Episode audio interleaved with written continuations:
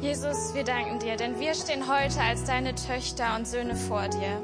Und wir bitten dich, dass du Wiedererweckung schenkst in unseren Herzen, weil es bei uns beginnen soll. Ich danke dir dafür, dass die Quelle neu fließt und wir neu erleben dürfen, wie wir das Wort weitergeben. Und ich danke dir dafür, für den Gottesdienst, den du gesegnet hast, den du in deinen Händen hältst. Und wir greifen heute auf deine göttlichen Ressourcen zu. Sprich in jedes Herz heute und lass uns verändert wieder aus dem Gottesdienst gehen. In Jesu Namen. Amen.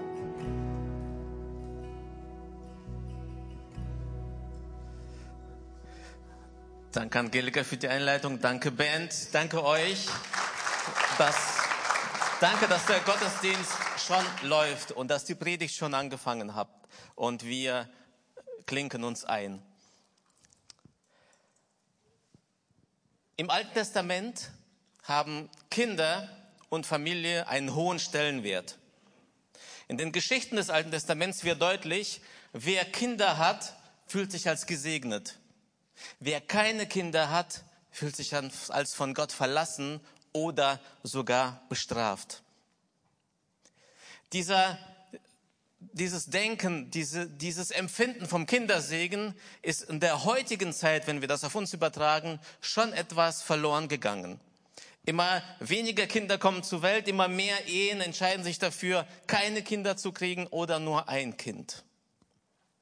Bei den Juden ist es so wichtig gewesen, dass sie aus der Zeit des Alten Testamentes bis heute eine Tradition fortführen, die deutlich macht, wie wichtig ihnen Kinder sind. Und zwar der Schabbatsegen. Beim Schabbatsegen ist es so, am Freitagabend bereitet sich die ganze Familie auf den freien Tag der Woche vor, auf den Samstag oder auf den Sabbat. Und es werden verschiedene Dinge gemacht, Rituale, Bräuche durchgeführt, unter anderem der Segen der Kinder. Und dieser Schabbatsegen ist uns Christen zum Teil sehr bekannt. Wir benutzen das auch selbst für Segnungen, für Ehesegnungen. Das steht in 4. Mose 6, 23 bis 27 ganz bekannte Worte, die man sogar auch bei Google auf Bildern findet. Der Herr segne dich und behüte dich. Der Herr lasse sein Angesicht leuchten über dir und sei dir gnädig. Der Herr erhebe sein Angesicht auf dich und schenke dir Frieden. Und jetzt kommt ein wichtiger Teil. Beim Schabbatsegen wendet sich dann der Vater an die Söhne und zitiert aus 1. Mose 48, 20 und sagt, Gott mache dich wie Ephraim und Manasse. Hm. Dann wendet er sich den Töchtern zu und sagt, Gott mache dich wie Sarah, Rebekka, Rachel und Lea. Ja, Angelika, willst du was ergänzen? Ken, Anni Angelika, Anni Bad Esrim Vatesha. Atta Albert, Ben Kamaata. Ben Kamaata. Ben Kamaata kenne ich nicht. Ben Albrecht kenne ich. Das ist der Sohn von Rainer und Irina Albrecht. Ben Kamaata? Nein, Albert. Ich habe dich gerade auf Hebräisch gefragt, wie lange du schon Sohn bist. Tatsächlich ist es nämlich so, dass wenn die Israeliten untereinander fragen, hey, wie alt bist du, sagen sie wortwörtlich, wie lange bist du schon Sohn oder wie lange bist du schon Tochter. Als ich das in meinem Hebräischunterricht gelernt habe, da ist mir das Herz aufgegangen, weil ich irgendwie verstanden habe, hey, Gott hat auch da hineingelegt, diese Identität, wie lange wir schon als Söhne und Töchter hier auf der Erde unterwegs sind. Und das ist nicht etwa eine Neuerfindung, als die ähm, Sprache wiederentdeckt worden ist. Nein, es kommt tatsächlich auch schon im Alten Testament vor. Das erste Mal lesen wir davon in 1. Mose 7, Vers 6, wo es heißt, Venoach ben Shesh meot shana, Vehamabul haya maim al haaretz. Was so viel bedeutet auf Deutsch wie, und Noah war 600 Jahre Sohn, als die Wasserflut über die Erde hineinbrach. Okay, Angelika, danke. Ich habe verstanden. Also ich bin seit fast 40 Jahren Sohn. Das heißt, ich lebe seit fast 40 Jahren. Und damit bedeutet Sohn sein Leben oder Tochter sein bedeutet Leben. Das ist ein richtig gutes Bild und das passt zu dem, was wir heute machen. Heute sprechen wir über, darüber, dass ich Sohn bin. Angelika wird später den Teil übernehmen. Ich bin Tochter und wir haben heute so eine Predigtreihe gestartet, die sich in den nächsten zwei Wochen noch fortführt. Nächste Woche wird unser Hauptpastor Johannes Justus über das Thema sprechen, ich bin Vater. Und die Woche darauf an Muttertag schließt seine Frau Irene Justus die Predigtserie ab mit Ich bin Mutter. So wollen wir heute einsteigen und da jeder von uns Sohn oder Tochter ist, gilt das Thema auch jedem von uns. Danke, Angelika. Wir sehen uns in zehn Minuten wieder. Danke für die klasse Einleitung. Der Vater wendet sich also den Söhnen zu und sagt, Gott mache dich wie Ephraim und Manasse. Und als ich das gelesen habe, dachte ich, hä, was bedeutet das denn? Und wenn es heißt, dass man ein, die Söhne so segnen soll, dann muss doch irgendwas Wichtiges da drin sein. Und ich glaube schon in, den, in der Bedeutung der beiden Namen wird klar, worum es geht. Warum die Israeliten, warum gläubige Menschen ihre Kinder so segnen sollen wie Ephraim und Manasse. Und zwar die Bedeutung der Namen erklärt ist. Als Josef seinen ersten Sohn Manasse bekommen hat oder seine Frau hat ihn zur Welt gebracht, sagte Josef, Gott hat mich all meine Sorge und mein ganzes Vatershaus vergessen lassen. Gott hat mich all meine Sorge vergessen lassen. Und dann, als sein zweiter Sohn zur Welt gekommen ist, Ephraim, sagte Josef, Gott hat mich fruchtbar werden lassen im Land meines Elends.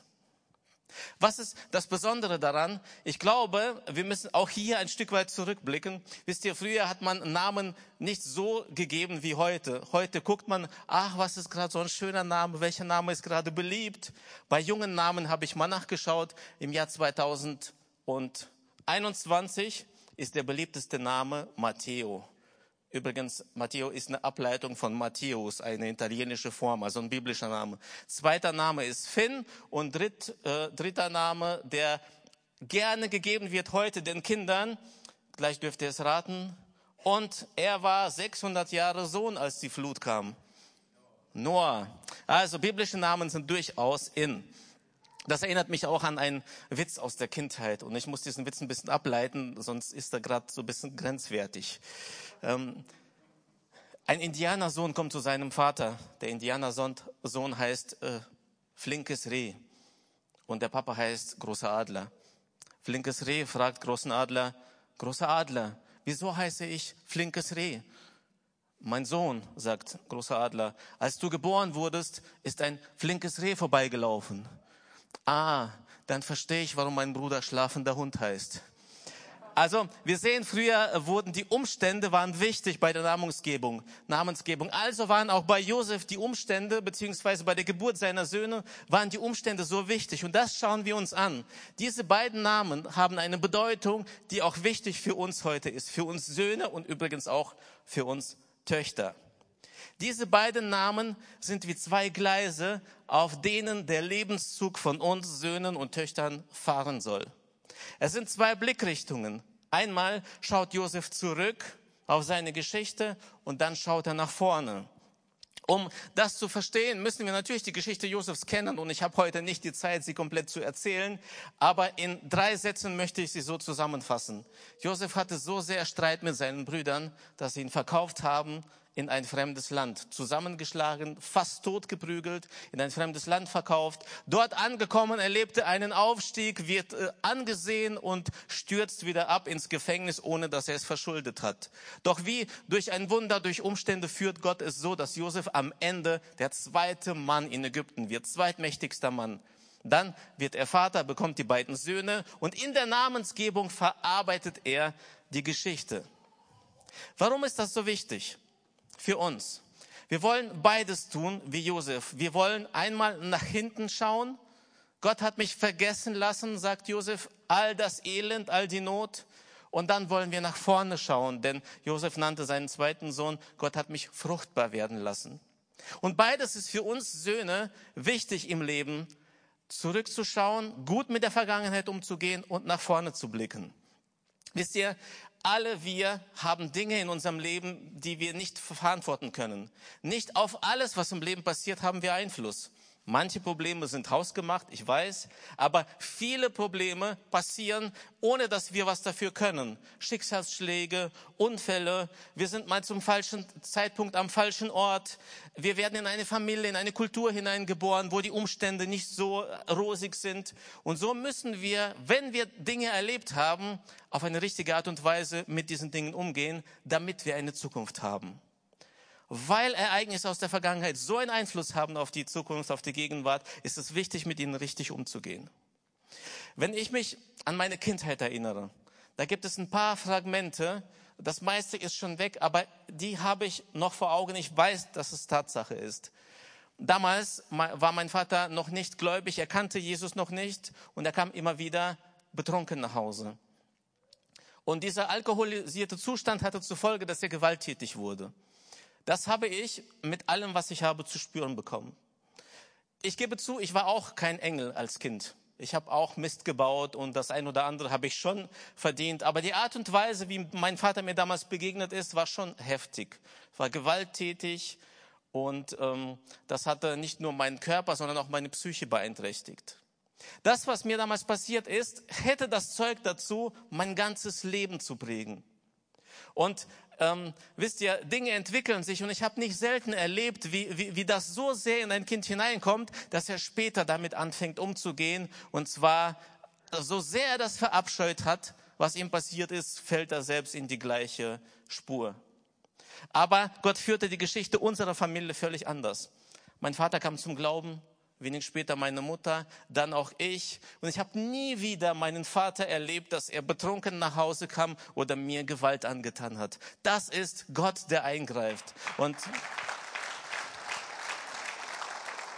ich habe ein richtig gutes Verhältnis heute zu meinem Papa und äh, auch das möchte ich sagen. Nachdem ich angefangen habe, diese Dinge loszulassen, hinter mir zu lassen, zu vergessen, ist mir auf einmal bewusst geworden, wie viel Gutes da in der Zeit passiert ist. Dann, als ich bereit war loszulassen, kamen all die Dinge zum Vorschein, die mich heute noch prägen und ich bin meinem Papa so dankbar für das, was er in meinem Leben getan hat, dass ich sein Sohn bin. Vieles, was ich heute bin, habe ich ihm zu verdanken. Papa, wenn du das siehst, jetzt live oder später. Danke, dass du in meinem Leben da bist und danke, dass du dich von Gott hast führen lassen und unsere Familie und mich zu Gott geführt hast.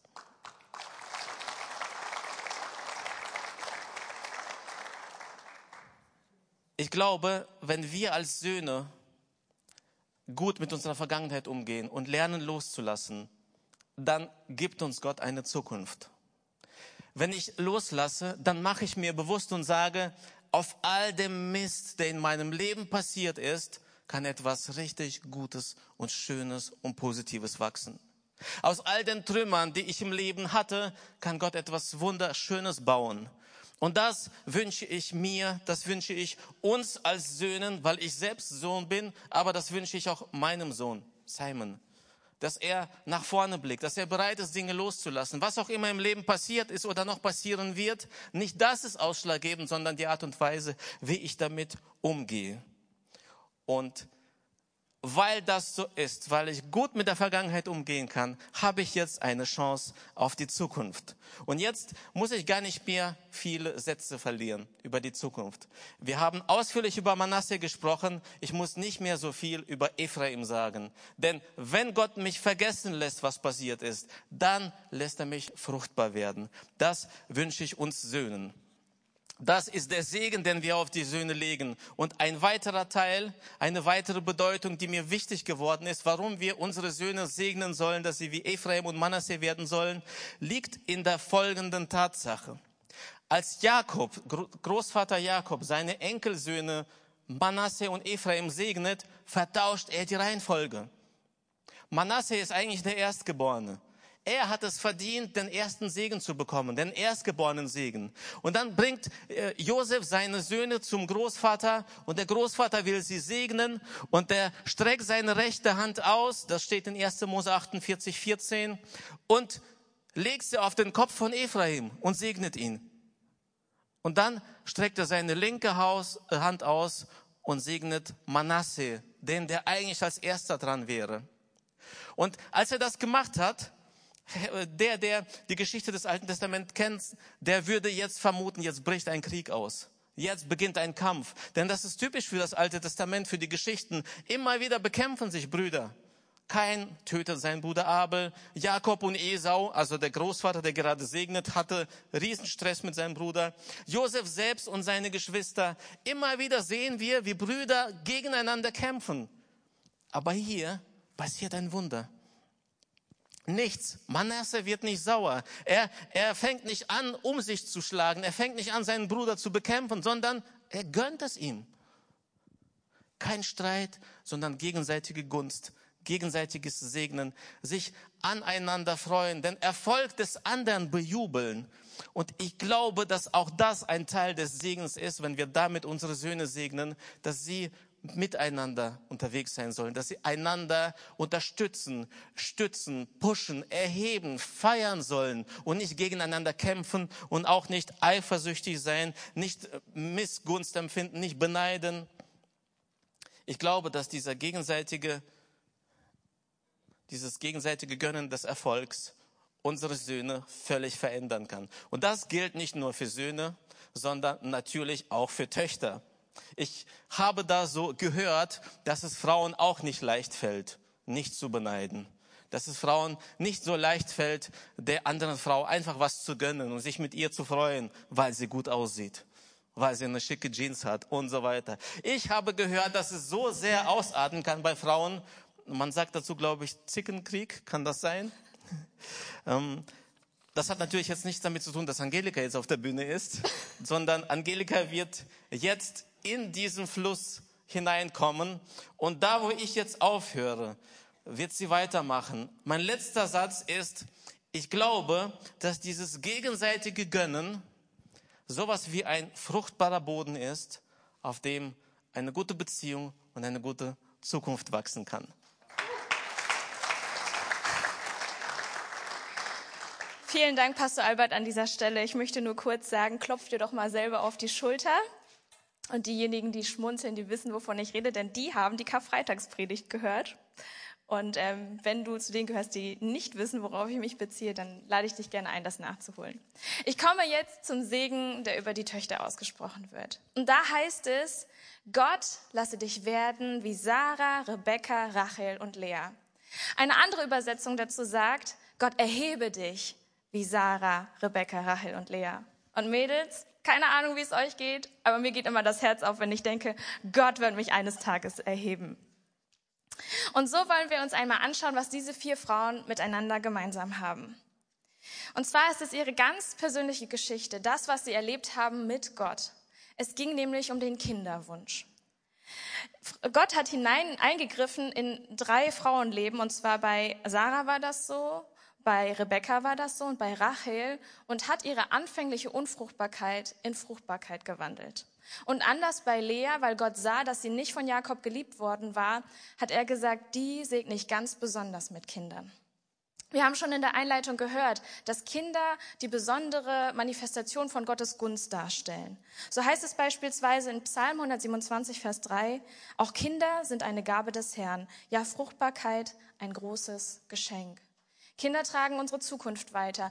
Wir beerben sie. Sie werden das, was wir in sie hineingelegt haben, weitertragen, besonders wenn es um das geistliche Erbe geht. Und so dürfen wir in unseren Kindern weiterleben. Und wenn wir uns jetzt Sarah, Rebecca und Rahel anschauen, wie Gott eingegriffen hat und wir wissen dürfen, okay, er hat anfängliche Unfruchtbarkeit in Fruchtbarkeit verwandelt, ist natürlich die Frage auch für uns heute, was passiert, wenn dieser Segen ausbleibt? Ich habe davon gehört, dass tatsächlich Paare darunter leiden, dass man sie anklagt, dass man ihnen sagt, hey, ihr könnt keine Kinder haben, weil da irgendwie noch Sünde in eurem Leben ist. Und ich möchte hier einmal ganz dolle festhalten, dass das nicht stimmt. Bei diesen drei Frauen, die wir hier in der Bibel betrachten, kann man nicht irgendwie sagen, dass das wirklich so war, dass Gott sie irgendwie verflucht hat oder bestraft hat, wegen irgendwas, was sie, in ihrem Leben getan haben. Ich glaube nicht, dass Gott möchte, dass wir als Geschwister so miteinander umgehen. Und ich glaube auch, dass Jesus Christus alle Schuld weggenommen hat. Ich glaube, dass wir, wenn wir zu ihm kommen, dass wir ganz neu starten dürfen. Und Gott wünscht sich, dass wir einander ermutigen und dass wir einander Hoffnung geben.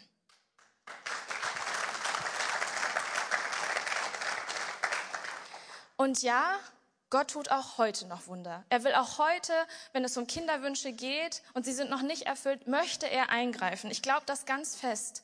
Und trotzdem kann es möglich sein, dass ein Ehepaar diesen Segen nicht erfährt. Und dann ist die ganz, ganz große Frage, wie reagiert man darauf?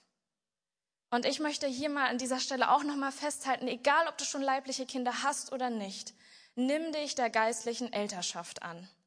Ich selber bin jemand, der von einem kinderlosen Ehepaar tatsächlich profitiert. Sie haben Ja zu mir gesagt. Sie haben damals vor sechs Jahren, als ich mein Leben Jesus gegeben habe, gesagt, Angelika, wir wollen dich unterstützen. Wir wollen bei dir sein. Wir wollen für dich beten, an dich glauben, dich begleiten. Und wenn du Fragen hast, du kannst dich immer rückhaltlos auf uns verlassen.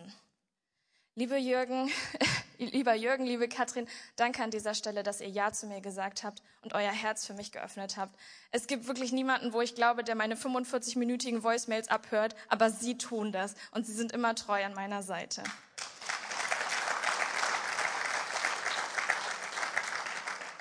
Wir wissen also nun, dass bei Sarah, Rebecca, Lea und Rachel Gott ganz besonders in diesen Kinderwunsch eingegriffen hat. Und ich glaube aber, dass es um so viel mehr geht als rein die biologische Fruchtbarkeit, sondern ich bin mir sicher, dass Gott sagt, ich möchte, dass du zu jeder Lebensphase, zu jeder Zeit in allen Lebensbereichen Frucht bringst. Um das näher zu verdeutlichen, ähm, wollen wir uns Rebecca näher anschauen. Und äh, Albert, könntest du mir einmal bitte, ja, habe ich vergessen mit hochzubringen.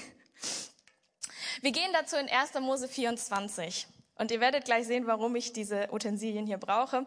Und zwar ist es soweit, dass Abraham weiß, sein Leben hier auf Erden geht zu Ende. Und er wünscht sich aber so sehr in Frieden gehen zu können, indem er weiß, okay, Isaak, der von Gott versprochene Sohn, findet eine Frau, die gut zu ihm passt. Und er schickt einen Diener los und sagt ihm ganz eindringlich, hey, geh in meine alte Heimat, suche unter meiner Verwandtschaft eine Frau, die für Isaak gut ist. Und das macht er so eindringlich und macht ihm das klar, weil Gott ihm ein Versprechen gegeben hat. Er hat ihm gesagt, durch ihn und durch Isaak und die späteren Generationen, die darauf, darauf, folgen werden, würden alle Völker der Erde gesegnet werden. Und es ist ihm klar, es ist viel leichter, dieses geistliche Erbe weiterzutragen, wenn auch seine Schwiegertochter an den einen lebendigen, wahren Gott glaubt. Und deswegen ist ihm das so wichtig. Und jetzt lesen wir tatsächlich, der Diener kommt abends an setzt sich an einen Brunnen und hat Durst und spricht für mich ein sehr unverschämtes Gebet. Und wir werden später darauf kommen, warum ich es so unverschämt finde. Er sagt nämlich, Ach Herr, du Gott meines Herrn Abraham, sei gut zu meinem Herrn und erfülle seinen Wunsch. Bitte lass doch meinen Plan gelingen. Ich stehe hier am Brunnen und gleich kommen die Mädchen aus der Stadt, um Wasser zu holen. Ich werde eine von ihnen fragen, ob sie mir zu trinken gibt. Wenn sie dann antwortet, natürlich trink nur, ich will auch deinen Kamelen Wasser geben, dann bin ich überzeugt, dass es sie es ist, die du für Isaac ausgesucht hast. So weiß ich, dass du den Wunsch meines Herrn erfüllt hat. Und daraufhin betritt Rebecca die Bildfläche. Sie befindet sich in ihrer abendlichen Routine, hat keine Ahnung, was passieren wird. Und alles trifft genau so ein, wie sich der Diener das erbeten hat. Auf der Nachfrage nach Wasser sagt sie großzügig, völlig ähm, ungezwungen, hey, ich gebe nicht nur dir Wasser, sondern auch den zehn Kamelen, die du mitgebracht hast. Und dann musste ich kurz meine Bibel zur Seite legen und dachte so, okay, also, der Diener kommt und sagt, ich brauche Wasser. Ich habe mir gedacht, okay, was wird er jetzt so schaffen auf Anhieb in einem Zug? Vielleicht ein Liter, also ungefähr so viel. Und dann hört er aber nicht auf, sondern sagt, sie soll freiwillig auch noch anbieten, meine zehn Kamele, die ich mitgebracht habe, zu tränken, so lange, bis sie keinen Durst mehr haben. Und aus meinen Kindheitstagen habe ich mir gedacht, ich habe da irgendwas mal gehört, dass Kamele gar nicht mal so wenig Wasser trinken und habe mich auf die Recherche begeben. Und tatsächlich schon das erste Ergebnis hat mir gesagt, in 15 Minuten schafft ein Kamel 200 Liter Wasser. Großartig, habe ich mir gedacht. Und da sind zehn von diesen Kamelen. Und dann habe ich mir gedacht, was wird die Frau gehabt haben? Vielleicht genau sowas hier, ein 10 Liter Eimer, mit dem sie unterwegs war. Sie wollte ja eigentlich nur für ihn, ihren Haushalt irgendwie Wasser schöpfen. Und es war auch abends, also der ganze Alltag war schon gelaufen. Und sie hat wirklich das Gefühl, ja, sie folgt diesem Impuls, ich, ich möchte ihm und seinen Kamelen Wasser geben. Ihr muss aber klar sein, dass sie mindestens 200 von diesen 10 Liter Eimern schleppen muss an diesem Tag, an diesem Abend. Und ich habe mir gedacht, liebe Rebecca, Warum? Was hat dich dazu bewogen, das freiwillig anzubieten und dann davon auch überzeugt zu sein, das schafft sie auch, bis zum Ende durchzuhalten? Und dann habe ich darüber nachgedacht. Wie oft ist es so, dass wir selber uns wünschen, Gott gebraucht uns. Gott tut Übernatürliches durch uns und soll in unser Leben eingreifen. Wir hören Prophetien, wir bekommen von Gott Impulse und wir denken, nee, das schaffe ich nicht, das schaffe ich einfach nicht und ich will das nicht. Und wir verschieben unsere Berufung und Gottes Wirken durch uns, weil wir glauben, wir schaffen das einfach nicht. Und dann habe ich an ein Gespräch gedacht, was ich mit meiner besten Freundin hatte. Julia heißt sie übrigens auch und sie ist gerade als erste Offizierin unterwegs auf der Sea Trout vor der niederländischen Küste. Liebe Grüße an dieser Stelle. Und diese Frau, die ist unglaublich für mich. Sie hat ihr Kapitänspatent geschafft. Sie ist so tough, sie ist intelligent, sie ist hübsch und sie ist unterwegs überall mit dem Schiff und sagt, sie schaffe das nicht, sich vorzustellen, alleine, ohne einen Mann, ihren Kindheitstraum zu erfüllen, im Ausland zu leben. Sie denkt, sie bräuchte unbedingt Hilfe von jemandem anderen, dass, dass derjenige eingreift und, ja, ihr diesen Kindheitstraum erfüllt. Aber ich glaube ganz fest, wenn Gott uns gebrauchen möchte, wenn er dir einen Impuls gibt, wenn er dir eine Berufung aufs Herz gelegt hat, natürlich wird er Menschen zur Seite stellen.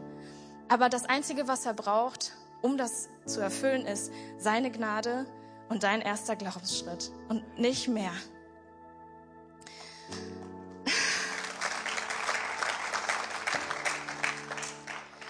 Und Rebecca folgt diesem göttlichen Impuls. Sie sagt, wenn Gott mir das geschickt hat, wird er mir auch die nötigen Ressourcen zur Verfügung stellen.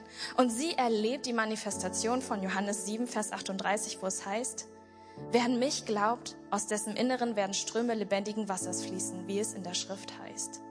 Und dann habe ich mich erinnert, an Valentinstag hatte doch Pastor Albert über eine Geschichte erzählt bei einer Frau am Brunnen, der Jesus begegnet. Und bevor ich hineinkommen möchte in diese Geschichte, die ich wirklich nur kurz skizzieren will, möchte ich einmal festhalten, viele Dinge, die im Alten Testament passieren, sind Schatten, sind Vorahnungen von dem, was einmal kommen würde, wenn Jesus wahrhaftig auf diese Welt kommt und lebt, um uns zu verdeutlichen, um was geht es wirklich. Und so ist es so, dass Jesus völlig erschöpft an diesem Brunnen sitzt. Es kommt die Frau und auch er fragt nach Wasser. Und anstatt ihm Wasser zu geben, sagt sie, hey, äh, warum gehst du auf mich ein und fragst nach Wasser? Und es entwickelt sich ein Gespräch und Jesus sagt ihr, eigentlich brauchst du Wasser. Du brauchst Wasser von mir, der unerschöpflichen Quelle. Und im Gespräch stellt sie fest, das muss der Messias sein. Das muss der Erlöser der Welt sein. Und sie geht zurück in ihr Dorf. Und auf ihr Zeugnis hin kommen viele im Ort zum Glauben an Jesus Christus. Und auch sie erlebt, wie Ströme lebendigen Wassers aus sie fließen. Und es wird klar, das ist unsere Berufung, liebe Töchter. Das ist unsere Berufung, Lebensspenderin zu sein. Nicht nur im biologischen Sinne, sondern vor allem im geistlichen. Zu jeder Zeit, an jedem Ort, jedem Menschen zu sagen, Jesus Christus ist derjenige, den du brauchst. Ich möchte Salz und Licht sein. Ich möchte auf diesen Menschen hinweisen, auf diesen Gott, der alles möglich gemacht hat. Der gesagt hat, ich wünsche mir nichts sehnlicher, als mit meinen Söhnen und Töchtern zusammen Gemeinschaft zu haben. Und dann wird mir klar, diese Geschichte, dieses historische Ereignis von Isaak und seiner Brautsuche, da geht's gar nicht nur um Isaak und seine Braut. Es geht um uns. Es geht darum, dass Jesus Christus seine Braut sucht. Und der himmlische Vater, er schickt seinen Heiligen Geist durch die ganze Welt in die entlegensten Winkeln der Erde, weil er möchte, dass wir zu ihm gehören, dass wir seine Braut sind. Und wenn du Ja sagst, dann gibt es eine Berufung für dich und für mich. Sie steht in Offenbarung 22, Vers 17, wo es heißt, der Geist Gottes und die Braut rufen, komm. Und wer es hört, soll in den Ruf mit einstimmen, komm. Und wer Durst hat, der komme. Wer will, der trinke vom Wasser des Lebens. Er bekommt es geschenkt.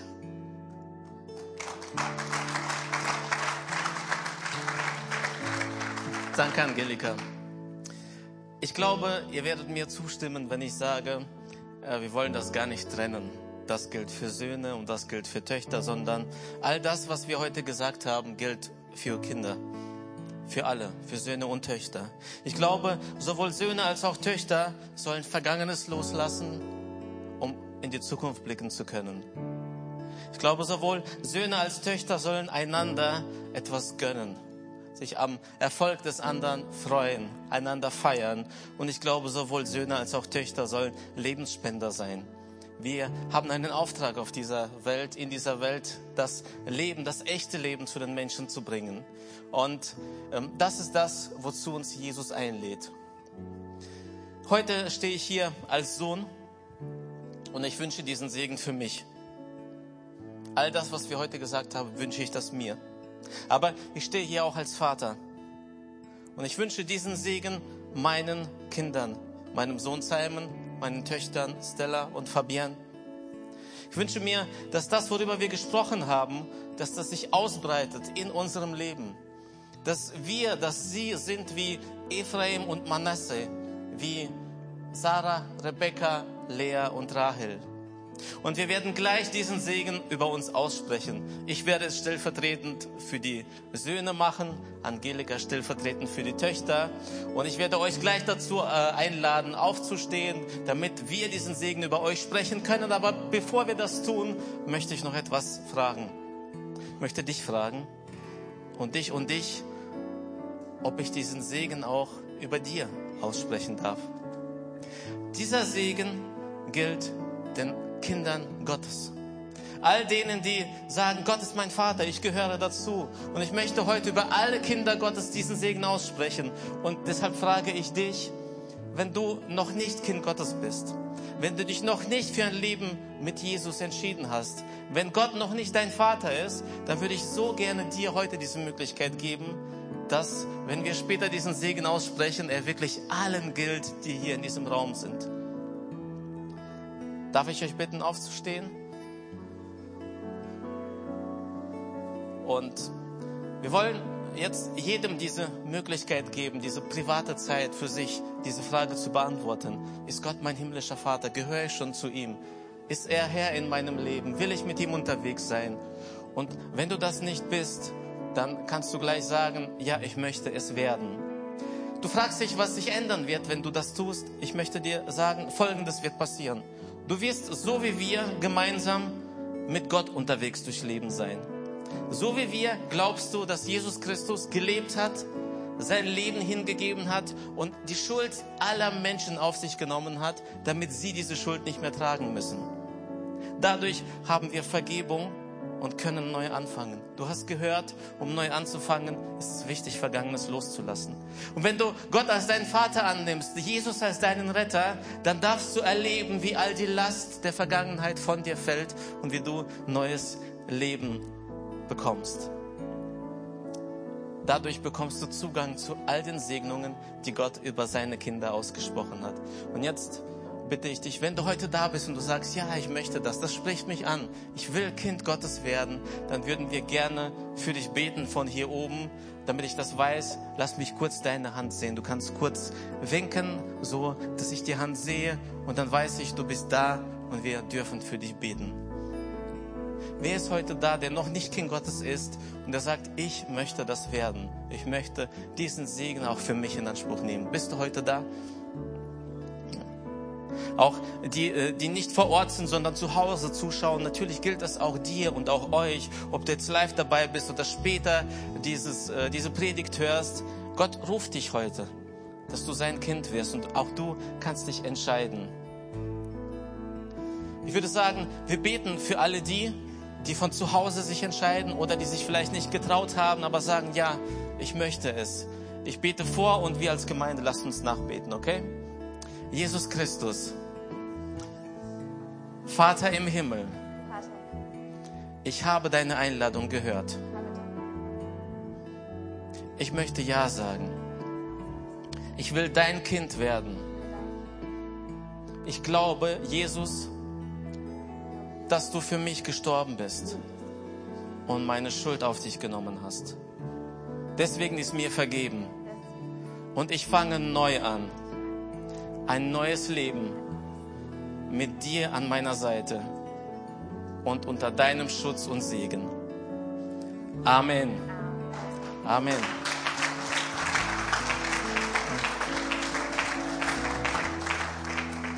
So, und jetzt bitte ich all die Söhne, sich bereit zu machen. Ich würde gerne den Segen über die Söhne aussprechen. Du kannst auch gerne die Arme ausstrecken oder ausbreiten, wie du willst, aber empfange diesen Segen ganz bewusst, denn du hast gehört, was er bedeutet. Der Herr segne dich und behüte dich. Der Herr lasse sein Angesicht leuchten über dir und sei dir gnädig. Der Herr erhebe sein Angesicht auf dich und gebe dir Frieden. Gott lass dich werden wie Ephraim und Manasseh. Und ich werde jetzt anschließen für uns Frauen. Der Herr segne dich und behüte dich. Er lasse sein Angesicht leuchten über dir und sei dir gnädig. Der Herr erhebe sein Angesicht auf dich und gebe dir Frieden. Gott erhebe dich wie Sarah, Rebekka, Rachel und Lea. Amen. Amen.